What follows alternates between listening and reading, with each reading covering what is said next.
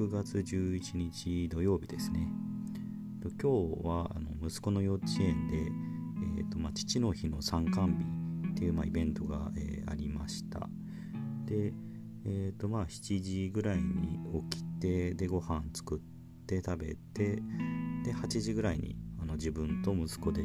まあ、幼稚園の方に行くと。で、えー、まあその授業参観、まあ、授業参観っていうかな、まあ、参加してきました。でまあそうですね、まあ、最近幼稚園あの新しくなったみたいで、私あの初めて行ったんですけど、うん、ものすごい綺麗でしたね、まあ、昔の古いあの校舎というかあのの状態の時には行ったことあるんですけど、まあ、だいぶやっぱり昔ながらの幼稚園だなっていう感じだったんですけど、うん、ものすごいあの新しくなってて良、えー、かったですね。で、えー、とそうですね、まあ、まず、えー、まあ、今日のメインがあのウォークラリー、まあ、近くのあの近くの公園に散歩するだけなんですけど、まあ、それの前にあのまあ、えー、と幼稚園のその校舎というかで、まあ、いろいろあの子どもたち遊ばせる時間とかあって、まあ、普段どんな感じで遊んでるかっていう様子が見れましたね。まあ、自分たちの家族はまあ去年引っ越してきて、まあ、去年の、え、夏ぐらいから、あの、その幼稚園に、え、入ってるんですけど息子がですね。で、まあ、どんな感じかなと思ったんですけど、うん。まあ、ちゃんとあのしっかりしっかりやってるというか楽しそうに生活してましたね。でまあその、まあ、校舎で遊んだ後に一応ウォークラリーって感じで、えー、もう子供2人あ子供と、まあ、自分で、えー、近く近くの公園まで歩くと、まあ、歩きながら幼稚園側の方であの用意してもらった宝の地図を見ながら、まあ、いろいろクイズを解いたりあの遊んだりとかいう感じでしたね。うん、まあ子供もすごい喜んでて楽しかったって言ってましたね。うん、でもそれが終わったのが、えーと、と10時半ぐらいあ、まあ、帰ってきたのが10時半ぐらいで、まあ、それからちょっと家事家の家事とかをしてで昼ご飯作って、まあ、今日はそうめん作りましたね、まあ、手抜きですけど、うん、で食べてっていう感じで。で昼からあの息子が、えー、自転車乗りたいって言ってたんででまああの息子5歳で最近自転車に乗れるようになったんですね、まあ、ただあの、えーと、自転車乗れるようになったのっていうか、まあ、練習いつも付き合ってたの自分が、えー、まあ、妻のバイト日曜日バイト行ってる時とかにあの練習して乗れる乗れるようになったんで、まあ、まだ私の妻はまだ一回も乗れるようになあなった姿見てないっていうことであの息子があのママにあの乗れるようになった姿見せたいって言って、うん、で、まあ、家族みんなで、えー、まあ、近所の公園までサン、えー、サイクリングしたっていう感じですね、うん、まあうん。もうだいぶ息子も、うん、うまく乗れるようになって、うん、かなり自慢げというかものすごいアピールうまくなったでしょアピールしてましたね。でまあなんとなく妻とあの一緒によあの公園行くのなんとなく久々な感じでしたね。まあ自分が同僚と潮干狩り行った行ったりとかまあそういうことがあったんで、まあ、久しぶりで言ったのかも1ヶ月ぶりとかぐらいでしょうけど、まあ、そのぐらいで、えー、行ってうん。まあ、ただまあ天気がそんなにあの良くなさそうだったんで3時ぐらいでもう一回帰ってきてでおやつを食べさせてであとはまあその本当家の、隣というか、えー、おやつを食べた後はその本当にすぐ近くの公園で遊ばせてまあなんとか5時ぐらいまで持ったかなっていう感じですね。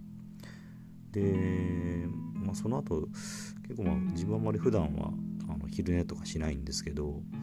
まあ帰ってきてしばらくして、えー、と5時、うん、5時過ぎぐらいから3時間ぐらい寝ちゃっててで実はまあ妻もあの、まあ、同じぐらいというか、まあ、自分より早めに起きたんですけど結構寝ちゃって。でで、まあ、自分が寝てたってことで、まあ、妻があの、まあ、夕ご飯を用意してくれててで、も一緒に食べたっていう感じですね、まあ、普段そんな全然あの昼寝とかしないんですけどなんでしょうね。やっぱり最近まあ、在宅がちょっと減ってきてであとその事務所で、ま働くことが増えてきたとか、まあ、そこら辺の疲れがあるのかなとか思ったんですけどうん。まあなんかそうですね。ちょっと疲れが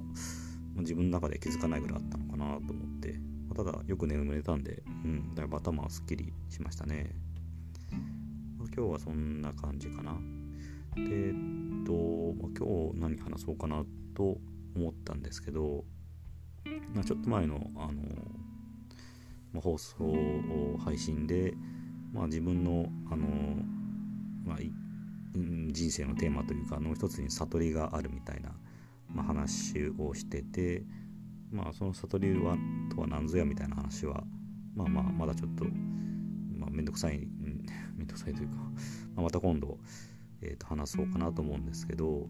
えっ、ー、とまだそれ以外でまあちょっと意識していること生きていく中で意識していくこといることっていうのがまああってえっ、とまあそれちょっと、言葉にするのが難しいんですけどあのー、そうですね。えっ、とまあうん、ま、簡単な言葉で言うのが難しいんかなですけどまあ要は、まあ、樽を知るっていうことなのかな、まあ、簡単に言えばですけど。あので、まあ、樽を知るっていうのは、まあ、結局な自分にとって、えー、足りるってことが何かっていうことを、まあ、知るっていうことなんですけどでそのなかなか難しいですよね自分がどこまで何をすれば満足するのかっていう。で多分人によってそのあの敷地というかあのそのハードルというかそのラインって違うと思うんですけどで自分はそのラインをもう何ていうんですかね最低限のとこにまあ、えー、キープするというかっていうことを、まあ、普段意識してるんですね。まあ、例えば、足りるっつったらお金とかあの食べ物とか、いろいろあるとは思うんですけど、えーとまあ、そのラインを極限まで下げたところで自分は満足するっていうことを、まあ、普段、えー、というか、まあ、自分の中意識しながら生活をしている、えー、ところがあってでまあちょっと順番に話すとですね、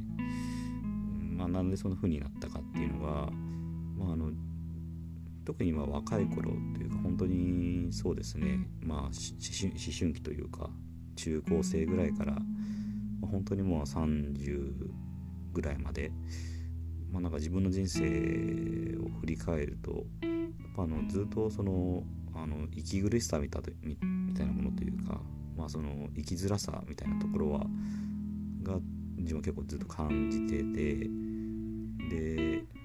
生きづらさって具体的に何っていうことなんですけど何ていうんですかね。ずっとなんなんかこう胸が締め付けられる感じというか重苦しい感じっていうのを、まあ、自分がこう抱えてたんですよね。なんか本当にうん胸が詰まるというか、まあ、その原因っていうのがよく分からなくて。でうんそうですね。本当にまあしんどいんですよね。本当にねそうそういう気持ち抱えながら生きるっていうのはまあ例えば本当に体が悪いとかあの体のどっかが痛いとか、まあ、多分それと、同じように、まあ、私はま体は悪いとこはないんですけど、まあ、本当にずっと体のどこかが痛み続けるみたいなものと同じようなもので、まあ、自分の場合は心が痛いっていう、まあ、ことがずっと続いてて、まあ、なんでだろうなっていう、まあ、原因は自分の中でも分からなかったんですけど、えっ、ー、とまあ、ただなん。か無意識的にというか多分自分が何かこう欠けてる人間というか自信がなくて、うん、持って何も持ってなくて、まあ、人に人より劣ってるというか何かが足りないからまあ苦しいんだろうっていうまあ、意識がなんとなくあったんですよね。だからうん、まあ、普通になりたかったというかうんまあ例えばこう働き始めたりとか、まあ、彼女ができたりとかあと子供ができたりすれすればまあ世間的にこう普通と言われるような人生を送れればまあ、その息苦しさってなくなるかなと思ってたんですけど、まあ、実際でもあの、まあ、社会人になって結婚して子供ができてってなっても全然その気持ちって変わらなかったんですね。だからまあどんどんそのうん。まあ、結婚したらとかきっと変わるんじゃないかって思って、まあ、自分の何かが欠けてると思ったんでそれが例えば隙間が生まれば、まあ、自分は楽になるんじゃないかっていうことを思ってたんですけど、まあ、そうじゃなかったっていうことなんですよね。だからもうずっとうん、まあ、自分が感じてた感じてたことはその息苦しさとか、まあ、生きづらさみたいなところは、まあ、自分が何か足りてる足りてない欠けてる人間だから、まあ、しんどいみたいなだと、まあ、ずっと思ってたんですよね。で、まあ、本当それが解消というか、うん。まあ、数年前かな、えー、っと、まあ、ちょうど多分その本当少し前の方、配信で話した通り、まあ、一時期ものすごいあの仕事が忙しい時期があって、まあ、過労死寸前みたいな時期があって、まあ、それが終わった後、まあずっとあの、まあ、本当に疲れの反動でもう頭がぼーっとして、あの全然仕事がまともにできないような時期があってまあまあ結構ゆっくりめで休ん休んでるというか働いてたんですけど、えーとまあ、その時ぐらいかな。で、えーまあ、ニュースを見てあのマインクラフトっていう、まあ、ゲーム、まあ、ものすごく有名なゲームがあるんですけどあの自分の子供もまあ好きであの2人ともあのよく遊んでるんですけど、まあ、それの作者に関するニュースがを見てえっ、とまあ要はものすごく大金持ちなわけですよね。あのマインクラフトを成功して本当に世界的に有名なゲームなんで、まあ、大成功して大金持ちなんですけど、まあ、その作者がそのインタビューというかでまあなんか、えー、まあ毎日パーティーとか開いて豪邸に住んでるけど、まあ、その今までの人生であのこれこれ以上ないほどの孤独悲しみを感じてるみたいなことを言ってるようなニュースがあってまあ本当ただのまあ、よくあるようなニュースなんですけどまあなんかうん、まあ、自分もふと疑問に思ったんですよね。まあ、自分も、うん、そういった、まあ、金もお金を持っててあの世間的に的にもやっぱりこう幸せだと思われてるような人まあ普通の人よりもたくさんのものを持ってて、えー、豪邸に住んでてみたいなで好きなもの何でも買えて美味しいもの食べれてみたいな人でも、まあ、幸せをって感じられないんだなって、まあ、思って、まあ、自分と同じように。って考えるとあの、うんまあ、不思議に思ったんですよね本当に。まあなうん、でそうなんですよね。で、まあ、自分のこともう一回振り返ってみるきっかけになってからまあ、幸せって何だろうっていうことですよねその何か、まあ、あのお金を持ってても全然幸せになれない自分もずっと幸せになれないし、まあ、なんでだろうってもう一回振り返ってみてでじゃあ逆に、まあ、今までのことを自分の中で振り返ってみて本当に自分は、まあ、その満ち足りた気持ちになったことなかったのかなって、まあ、振り返ってみたんですよね。まあ、もちろん別に自分はそんなあの不幸を背負って生きてたわけじゃないから振り返ってみるともちろんその娘が生まれた時とか結婚した時とか、まあ、幸せな場面っていろいろあるなっていうことをあの、まあ、そういうそういったことをま思い返してたんですけど、まあ、そのふとですねあの、うん、その仕事が、まあ、忙しくなっててあその忙しい時期を超えて、まあ、あのちょっと休んでた時期というか、ゆっくり働いてた時期に、まあ、家族で海に行ってたんですよね。まあ、海好きあの自分もそうですし子供たち海好きなんでしょっちゅうその時行ってたんですけどでまあ本当にうちの子供たちもすごく元気なんでもう夜夕方ぐらいまで全然帰りたがらなくて、まあ、他の家族が帰ってる中とかでもまだ帰りたくないって言って本当夕方ぐらいまで海で遊んでてで、まあ、子供たちとまあ、一緒にこう、まあ、波に揺られながら、まあ、そのすごく天気がいい日で、まあ、沈んでいく夕日とかを、まあ、海でやっぱり浮かびながら見てたんですけど、まあ、その子供たちと見たからというか、まあ、単純にまあ本当に、うんまあ、すごく気持ちよかったんですよね。波に揺られながら。結構夕方の涼しい風が吹いて夕日も綺麗でっていう。で、まあ、その時にまあ自分はあそれだけで満ち足りてたんだなっていうのは気づいたんですよね。なんで、まあ、それ以外も振り返ってみると本当にただあの天気がいい日とかに、まあ、朝日を浴びるとかいい風を感じるとか本当それだけで、まあ、自分は満ち足りた気持ちになってたんだなっていうふうに、まあ、本当に改めてというかその時に初めてハッと気づいてでうんまあ今まで振り返ってみると、まあ、自分があの何か足りてないから幸せになれないとかずっと苦しいんだって思ってたんですけど、まあ、自分で本当に何もなくてもただ天気がいいとか夕日が綺麗だとか、まあ、ただそれだけで別に満ち足りることができる人間なんだなって、まあ、気がついたんですよね。で考えると本当にうん何て言うのかな本当それだけでまあ自分は満足できる人間なんだっていうのがあ気づいてで本当にまあお金とかも別になくてもいいんだいいんだというかうん。で気がついたんですよ。ね、まあ、それが自分の中でそう足り足りるっていうことをまあ改めて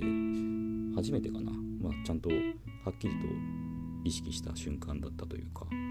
まあなんかそういうことをなんか なんだっけなお風呂のシャワー浴びながら考えてたんですけど、まあ、その時にわーって気がついたんですよね、まあ、自分が足りるってそのくらいのラインでよかったんだって思って。でうん。まあそう考えるとまあね自分なんて太陽の光浴びるぐらいで満足する人間だからまあ今持ってるいろんなお金とか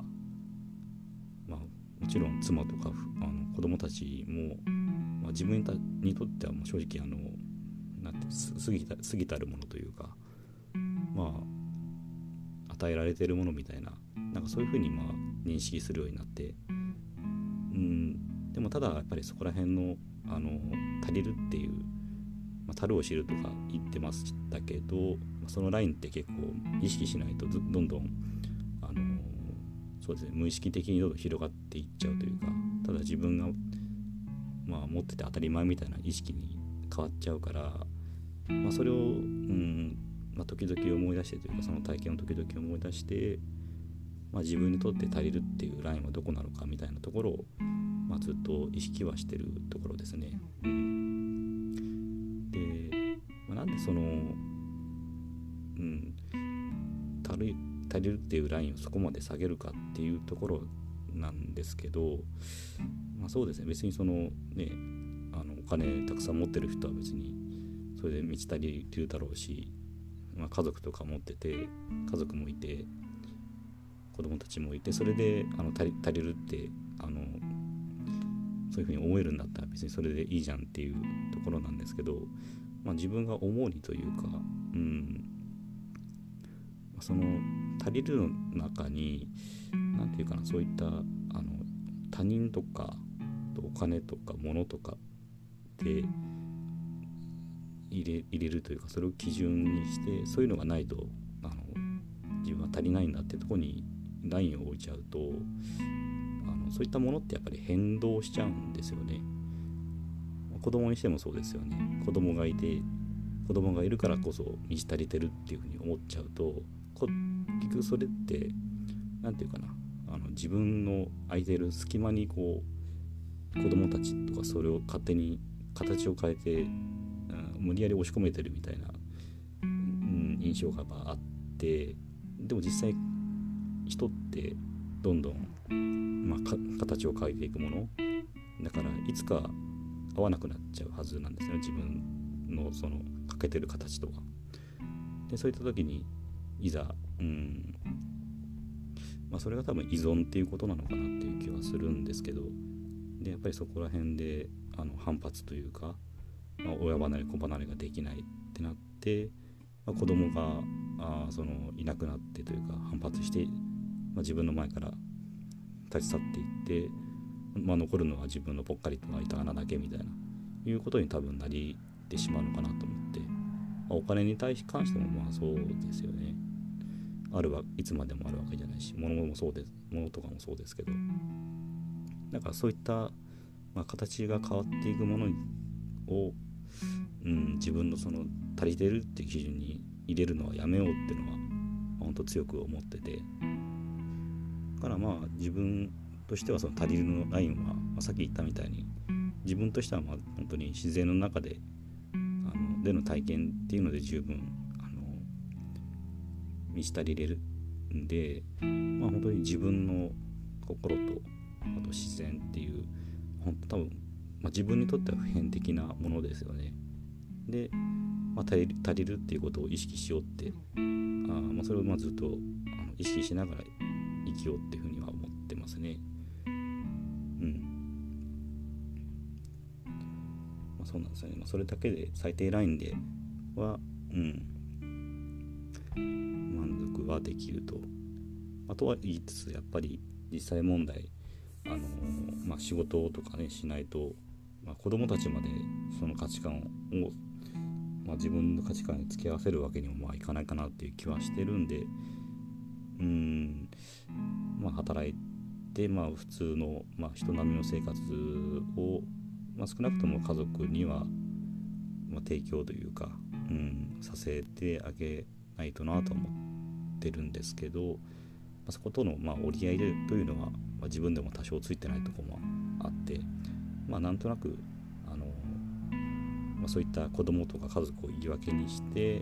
ま、自分が持ってる価値観とに嘘ついてんじゃないかなみたいな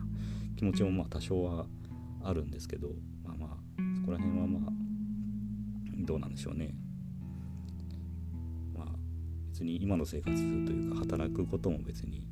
の不満というか嫌いでもないんで